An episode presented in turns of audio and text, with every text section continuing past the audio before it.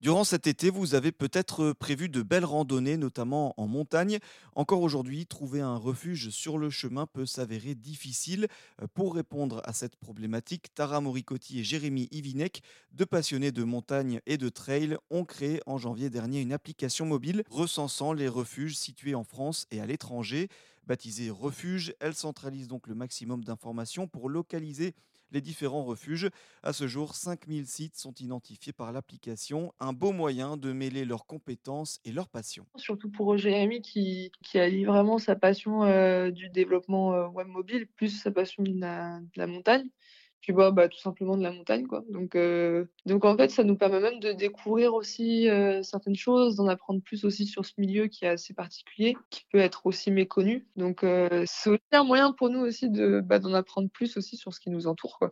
Parfois, on va référencer un refuge, on va se dire, ah waouh, on ne connaissait pas celui-là, ou se dire, ah ouais, c'est super sympa, ou des trucs comme ça.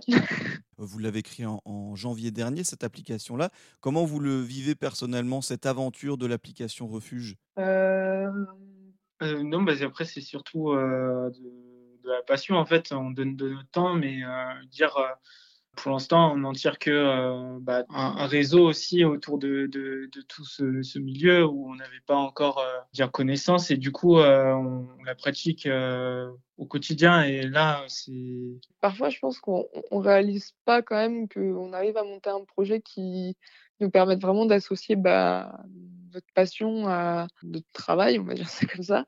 Après, d'une part, donc comme on vous l'a dit juste avant, ça nous permet vraiment de redécouvrir ce milieu, de redécouvrir des endroits, mais aussi de faire des rencontres, heu, de gardiens de refuge ou d'acteurs de la montagne avec qui, bah, justement on peut échanger. Mieux aussi en apprendre sur leur métier parce que, bah, même si on est passionné de montagne, eh bien, on peut pas forcément tout connaître.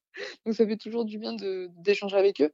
Aussi de se rendre compte aussi des besoins aussi de cette filière et des problématiques, heu, écologiques, heu, qu'elles peuvent avoir à prévoir. Et d'un point de vue personnel, je pense que ça nous fait aussi, heu, grandir. On est relativement jeunes, heu, Jérémy il a 26, moi j'ai 21 et c'est vrai que ça nous fait prendre en maturité parce que ça reste un projet d'entrepreneuriat. Et donc, heu, ça nous pousse à être matures. Après, on est aussi accompagné par certaines structures, comme l'incubateur de Gap et donc ça nous permet aussi, bah, d'en apprendre aussi bien sur le plan, sur l'aspect, montagne que sur l'aspect entrepreneuriat c'est une belle aventure parce que du coup, au fur et à mesure, on rencontre des gens, heu, tout aussi, heu, passionnants les uns que les autres et donc, heu, bah, on arrive à faire de belles rencontres qui nous font avancer. Hmm. Quelles sont les, prochaines étapes du projet comme euh, amélioration, entre guillemets? Hem, alors pour ce qui est du référencement, on avait déjà commencé à référencer aussi des refuges en Italie et en Suisse ou en Espagne, heu, un peu partout. On va continuer à apporter des fiches, heu, descriptives pour chaque refuge. Après ça prend du temps, on n'est que 2 et avec nos activités respectives, ça prend du temps. On va aussi développer du coup la mise en place de tout ce qui va être itinéraire affilié à chaque refuge ou, heu, de refuge en refuge. Heu, donc là, on commence principalement à se concentrer sur les sur les GR, sur les grandes randonnées parce que c'est vraiment ce qui est, heu, le plus populaire dans un premier temps. On va également réfléchir à la mise en place, de la réservation en ligne.